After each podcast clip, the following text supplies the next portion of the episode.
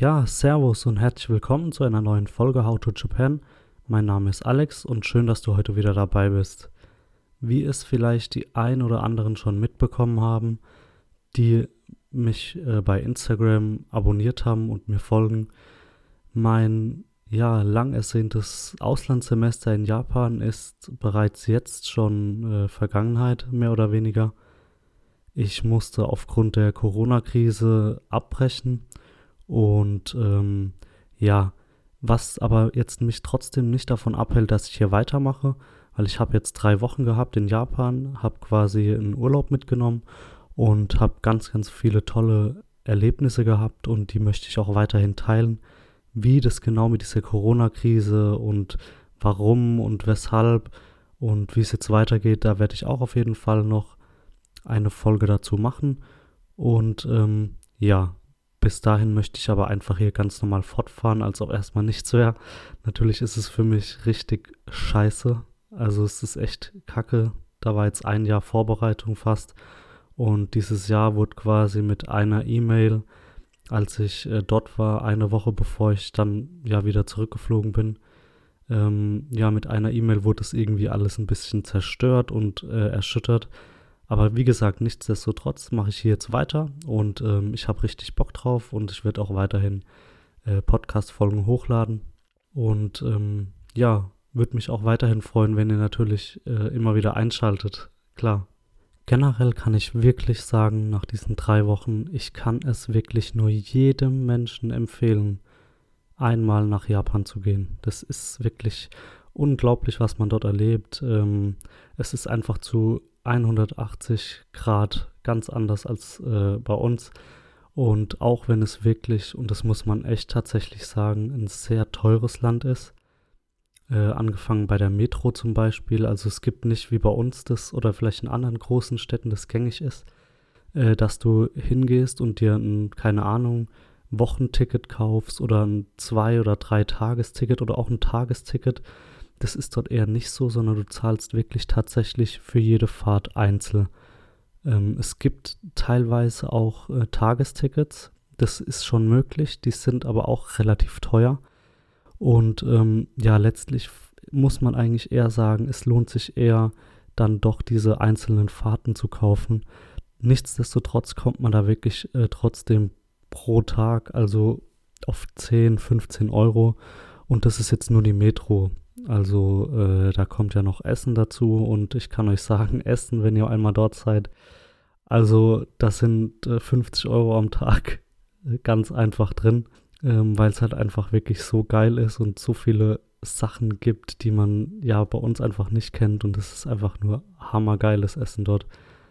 Also wirklich, und sei es nur in den Supermärkten, in denen es äh, echt äh, abgepacktes Essen gibt. Das gibt es bei uns in keinem Laden, dass das so gut ist. Also in keinem Restaurant kannst du bei uns hingehen. Dort kriegst du das Essen in abgepackten Varianten im Supermarkt und es schmeckt einfach besser als ganz, ganz vieles anderes bei uns.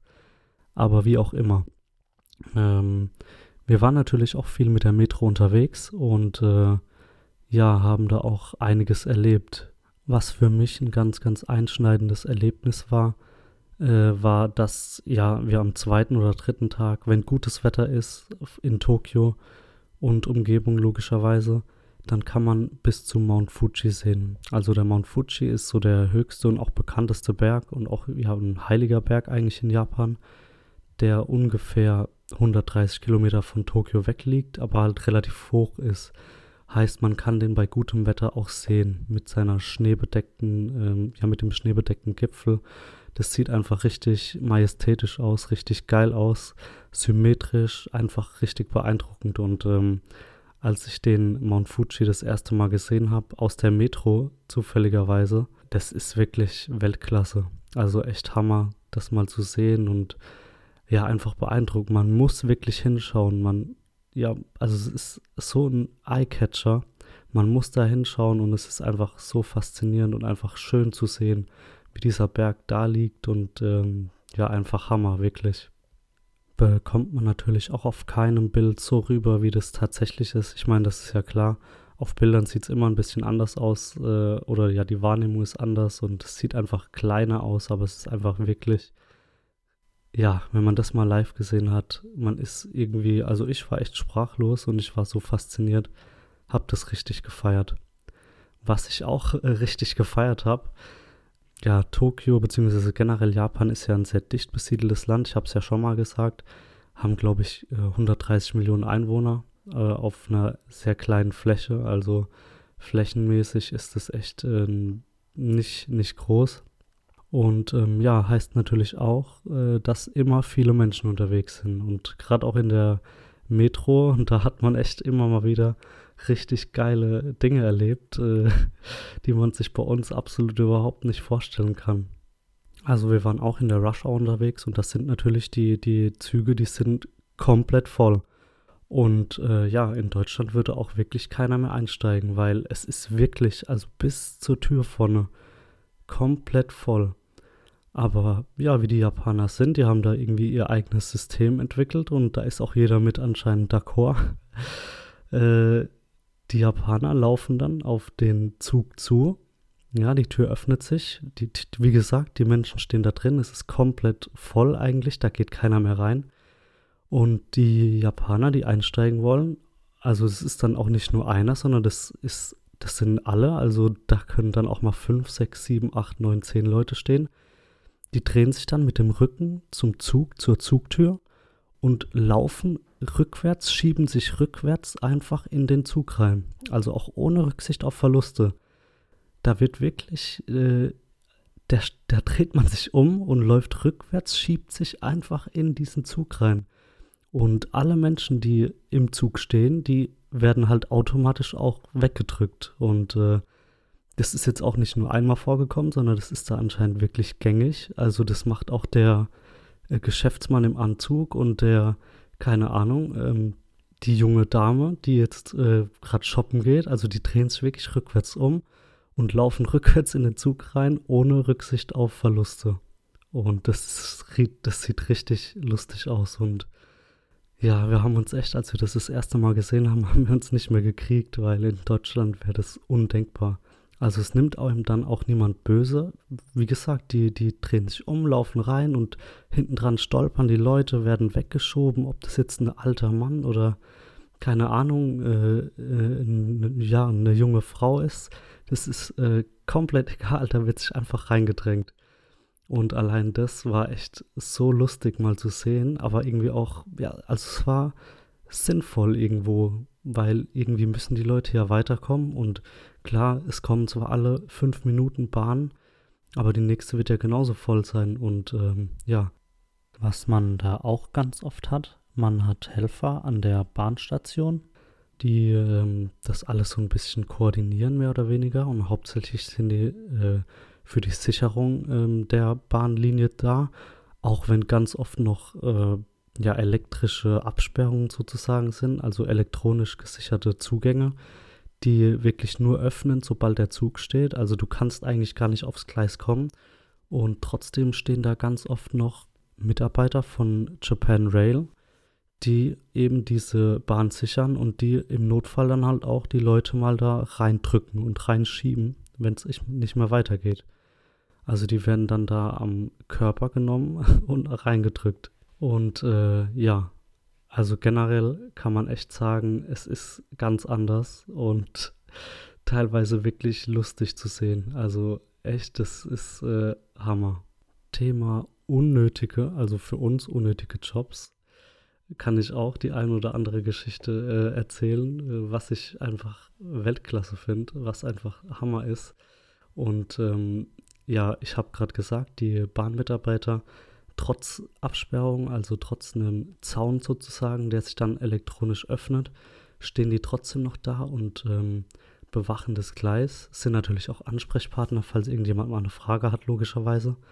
Aber hauptsächlich stehen die einfach da, bewachen das Gleis und koordinieren sozusagen, wenn alle drin sind. Dann gibt es da ein Zeichen, und das machen die auch, ob da jetzt jemand eingestiegen ist oder nicht, oder ob da jetzt jemand am Gleis steht oder nicht. Die machen dieses Handzeichen, dass die, äh, das Gleis frei ist und dass äh, der Zug jetzt äh, abgefahren ist oder was auch immer.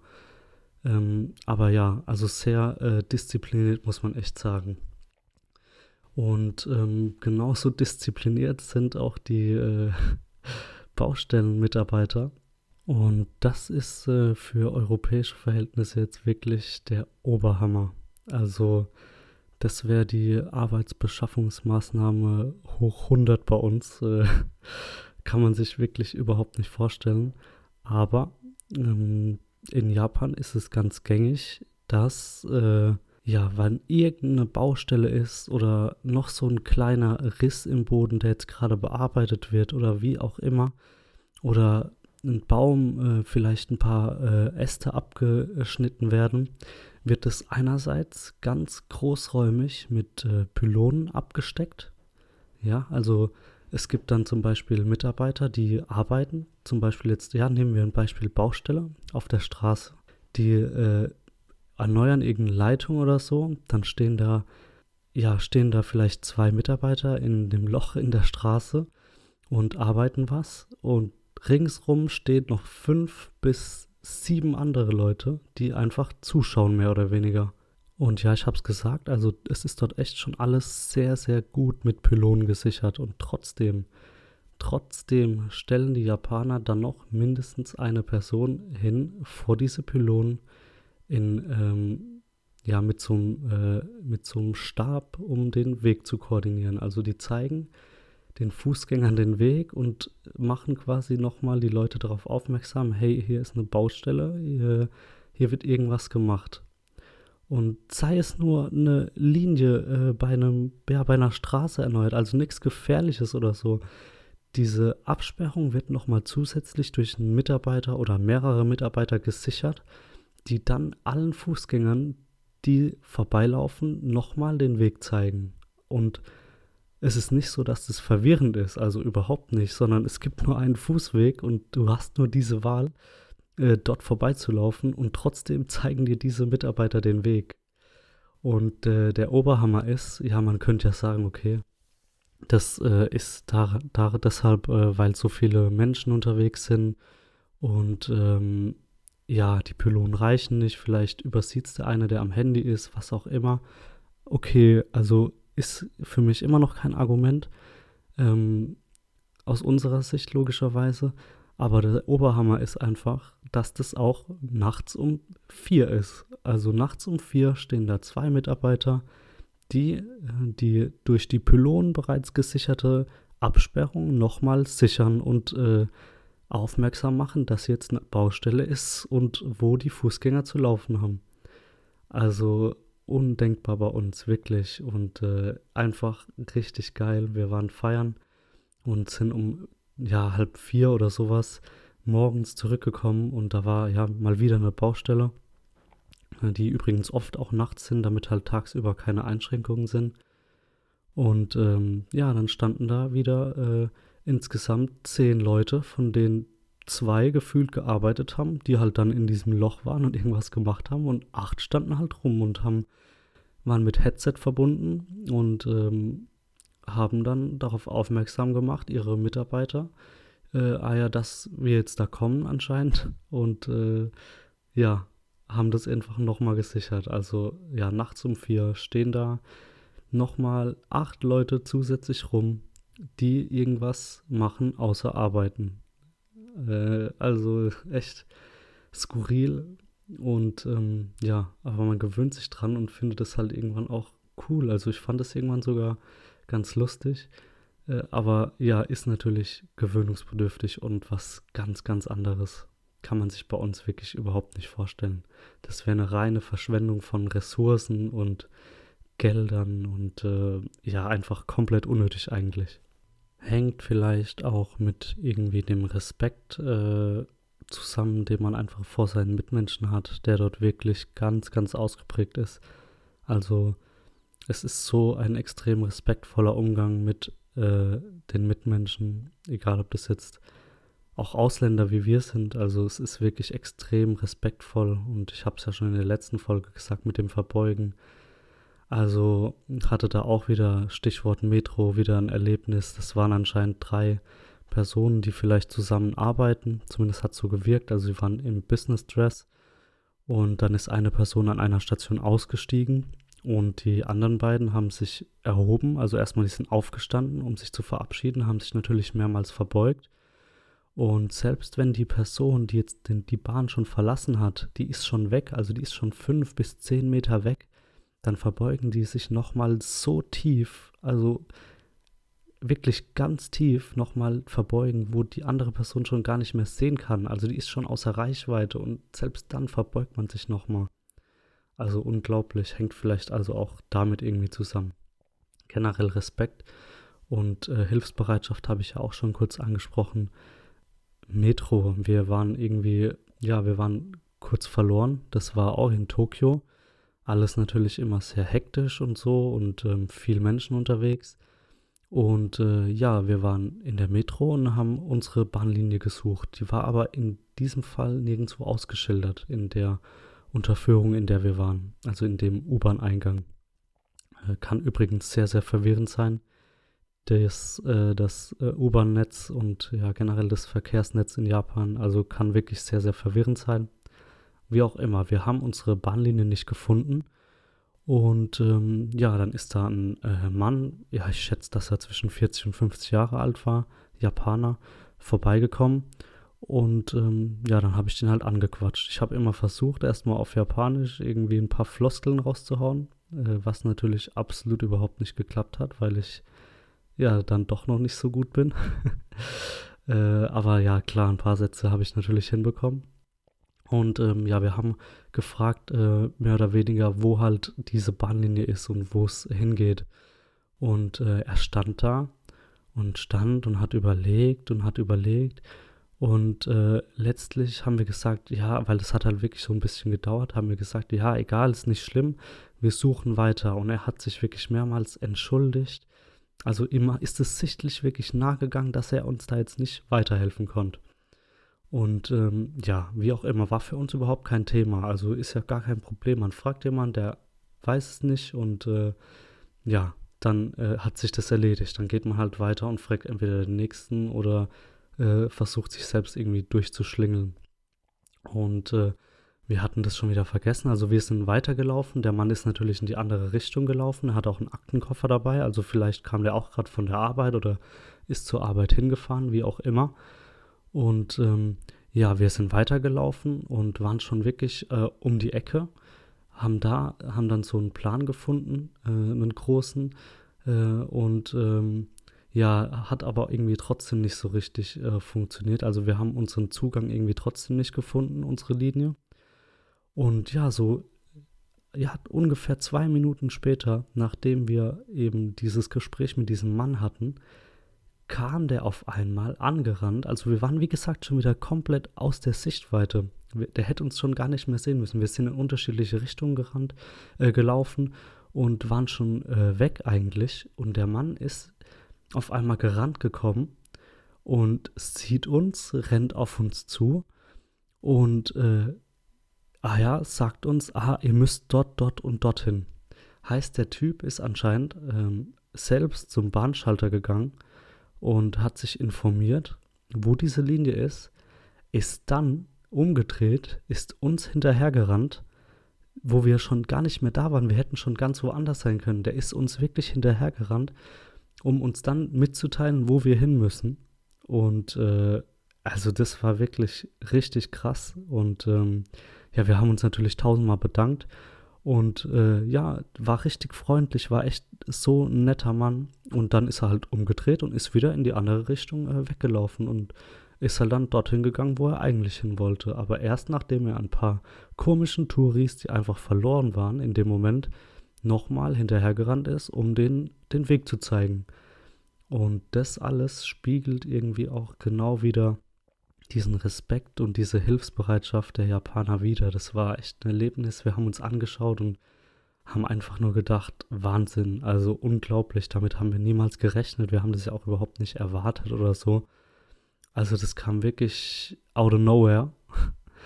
Und ähm, also wirklich Hammer. Ganz anders. Kann man sich bei uns nicht vorstellen. Also wenn ich da nach dem Weg gefragt werde, dann versuche ich das natürlich auch zu erklären, aber mir ist es auch überhaupt nicht unangenehm zu sagen, hey, keine Ahnung, sorry, ich weiß es nicht. Ähm, ja, und dann hat sich das drei Sekunden später, nachdem ich äh, gesagt habe, ich habe keine Ahnung, hat sich dieses Thema für mich erledigt. Also dann denke ich da auch gar nicht weiter drüber nach. Aber ihn hat es anscheinend so beschäftigt, dass er uns nicht weiterhelfen konnte, dass er sich halt selbst schlau gemacht hat. Einfach richtig faszinierend und ähm, einfach Weltklasse. Generell solche äh, Erlebnisse hatten wir echt öfter. Also auch nochmal mehr oder weniger dasselbe Szenario. Busbahnhof, wir haben absolut keine Ahnung gehabt, wo es da lang geht und also wirklich sehr verwirrend und äh, wir sind beide nicht gerade die durchgeplantesten Menschen, die es gibt, äh, was man einfach mal so sagen muss. Ja, wir haben einfach mal einen Tag gelebt und klar, aber jetzt sowas kann man ja auch nicht groß beeinflussen. Aber auch, ja, älteren Mann angesprochen, ähm, ah, wie sieht's aus? Also der konnte auch nur Japanisch und ähm, ja, wir wissen nicht, wo wir hin müssen. Also klar mit Händen und Füßen, die Nummer gesagt, die äh, Bahnlinie gesagt und äh, ja, wo es lang geht, mehr oder weniger. Und äh, dann hat er mich genommen und ähm, ist dann mit mir erstmal 100 Meter gelaufen, ist dann eine Treppe runtergelaufen. Also wirklich ein älterer Mann, der war bestimmt schon 70 oder so. Ist dann von, von, der, äh, von seiner Station, wo er anscheinend eingestiegen ist, äh, von dem Bus, wo er einsteigen wollte, ist er dann erstmal weggelaufen und mit mir runter und äh, ja, hat uns erstmal auf den richtigen Weg geführt und hat dann gesagt, ah ja, ihr müsst dort und dort und dort lang laufen und ähm, dann links und äh, dann kommt ihr dahin, so auf die Art. Und dann ist er wieder zurückgelaufen und das war für den kein Problem. Also der ist einfach mit uns weggelaufen und hat uns den Weg gezeigt. Also unglaublich. Genau so ein Erlebnis mit der Hilfsbereitschaft und der Freundlichkeit, die einem dort jeder äh, entgegenbringt. Ja, mein Kumpel und ich, wir wollten feiern gehen und ich habe natürlich äh, mich vorher mal ausnahmsweise informiert, habe geschaut, okay, ja, wir wollten Hip-Hop hören, was gibt es denn so für Clubs jetzt in Osaka war das in diesem Fall und habe dann natürlich auch ein paar rausgefunden, rausgesucht und ähm, war, glaube ich, Dienstag oder Mittwochs, was gar kein Problem ist, weil man kann dort wirklich an jeden Tag feiern gehen. Es ist immer viel los, egal wo. Und ja, wir haben uns auf den Weg gemacht, so um elf oder irgendwie sowas ähm, und äh, sind dann äh, losgelaufen Richtung Club. Und das war so das Viertel, wo eigentlich so das Highlife war, mehr oder weniger in Osaka. Also Nampa war das und ähm, da ist ja mehr oder weniger so das Highlife. Also es ist auch ein ganz, ganz bekanntes Viertel, auch ein Nightlife-Viertel und ähm, da kann man schon gut äh, ausgehen auch und es war relativ nah auch bei unserem mm, Hotel. Also hat alles echt super gepasst. Wir unterwegs, zielstrebig zu diesem einen Club gelaufen und auf einmal waren da so zwei, also wir haben auf der Ampel, an, an der Ampel gewartet und da kamen so zwei junge Japaner und haben so ein bisschen ähm, mehr oder weniger gesungen und äh, haben so, ja, so ein bisschen den Kontakt mehr oder weniger zu uns gesucht. Also ja, haben, haben uns so angeschaut und mehr oder weniger angesprochen und wir haben natürlich dann auch versucht, mit denen zu quatschen und so. Also sind dann mehr oder weniger mit denen ins Gespräch gekommen beim Laufen. Und äh, also Englisch ist dort wirklich Fehlanzeige eigentlich. Wenn dort jemand Englisch sprechen kann, dann ist das echt äh, richtig gebrochen und eigentlich ganz, ganz schlecht. Also mit Englisch kommt man auch bei jungen Leuten kaum durch, was ich echt nicht erwartet habe. Aber ja, wir haben uns dann irgendwie mit Händen und Füßen äh, verständigt und wir haben denen mitgeteilt, ah, wir gehen in den und den Club und was sie machen. Dann haben die so gesagt, ah, ja, den Club kennen wir gar nicht, äh, ist das gut, äh, was habt ihr vor, mehr oder weniger so. Und ähm, ja, dann äh, haben die uns, also klar, ich hatte es auch auf dem Navi, aber die sind dann mit uns zusammen, haben geschaut, ah, okay, wo müsst ihr hin? Die sind dann mit uns zusammen zu diesem Club gelaufen. Ja, also die hatten vielleicht irgendwas anderes vor oder die hatten was anderes definitiv vor und äh, haben dann gesagt, ah komm, wir bringen euch hin. Und es war auch richtig lustig, also zwei richtig, richtig lustige, geile Typen. Äh, war echt mega. Und dann sind wir da hingelaufen und standen vorm Club und dann habe ich so gesagt, ah, frag doch mal bitte den Türsteher, äh, ob da jetzt viel drin los ist, ob da schon viele Leute drin sind, ob da was abgeht. Dann hat er das gemacht und äh, hat gesagt, ah ja, äh, nee, da ist noch nicht viel los und so. Und dann haben die gesagt, ah, hey, Jungs, wir bringen euch ähm, in einen Club, äh, in dem ihr Hip-Hop hören könnt, der richtig geil ist. Und ähm, ja, das war dann das Pink, hieß das, also Pink. Ja, dann haben wir denen einfach mal vertraut und äh, haben gesagt, okay, bringt uns hin, ähm, wir gehen da jetzt rein. Und dann sind die mit uns wieder, was weiß ich, nochmal 500, 600 Meter gelaufen, haben uns vor diesem Club abgeliefert. Äh, es war auch richtig lustig bis dahin, also es waren echt geile Typen. Ja, dann haben die an der äh, Tür gefragt, ah, was es kostet, dies, das, bla bla bla. Und von diesem Club habe ich absolut nichts gelesen oder gehört. Es waren auch wirklich dann dort echt nicht so viele Ausländer drin, würde ich sagen. Also es waren denke ich, wenn überhaupt, ganz, ganz, ganz, ganz wenige Touris. Und äh, ja, die haben uns abgeliefert und äh, haben sich bedankt, mehr oder weniger. Wir haben uns natürlich hundertmal bedankt und äh, dann äh, haben die äh, gesagt, hey, viel Spaß, äh, ihr werdet dort drin eine geile Zeit haben, so auf die Art. Und ja, dann sind die ihren eigenen Weg gegangen. Wir haben die zwar auch gefragt, ob sie mit feiern wollen, aber die hatten irgendwie, ja, wie gesagt, was anderes vor. Und dann sind die halt weggelaufen. Also die haben uns dort dann mit zwei und mit äh, zwei Typen, die sie vor einer Minute kennengelernt haben, die haben uns mitgenommen zu einem Club und haben uns dann noch einen anderen Club gezeigt. Wir sind in diesen Club rein und es war wirklich der Hammer. Es war wirklich der absolute Hammer. Die Musik war Weltklasse und äh, ja, die Atmosphäre war einfach nur genial. Also es war echt ein richtig geiler Abend. Und das haben wir einfach diesen zwei Jungs zu verdanken, die uns da einfach abgeliefert haben. Und niemals wären wir auf diesen Club gekommen, wenn wir die nicht äh, zufällig getroffen hätten und die uns mehr oder weniger angequatscht hätten. Äh, also, ja, wir haben halt natürlich irgendwie auch, wir waren, also ich war kurz misstrauisch. Ich habe gedacht, okay, vielleicht verarschen die uns auch oder so. Also, vielleicht machen die sich jetzt da einen Scherz draus, da so zwei Ausländer irgendwo abzuliefern äh, und denen zu sagen, was weiß ich, ähm, ja, viel Spaß. Aber es war das absolute Gegenteil. Es war ein Hammerabend und ähm, das hatten wir echt nur diesen beiden äh, Jungs zu verdanken. Und ja, das spiegelt einfach so diese spontane Hilfsbereitschaft und diesen Respekt einfach wieder. Also einfach ein richtig traumhaft geiles Land in jeglicher Hinsicht, ob es Landschaft ist, ob es äh, die Menschen sind, ob es die Kultur ist. Und ähm, da werde ich auch auf jeden Fall noch einiges zu äh, ja, teilen. Aber bis dahin möchte ich äh, mich erstmal wieder bedanken, dass du dabei warst und ähm, ich hoffe, es hat dir gefallen. Du hast ein paar Einblicke gekriegt und ich würde mich richtig freuen, wenn du das nächste Mal auch wieder dabei bist. Bis dahin, arigato gozaimasu und schönen Tag weiterhin.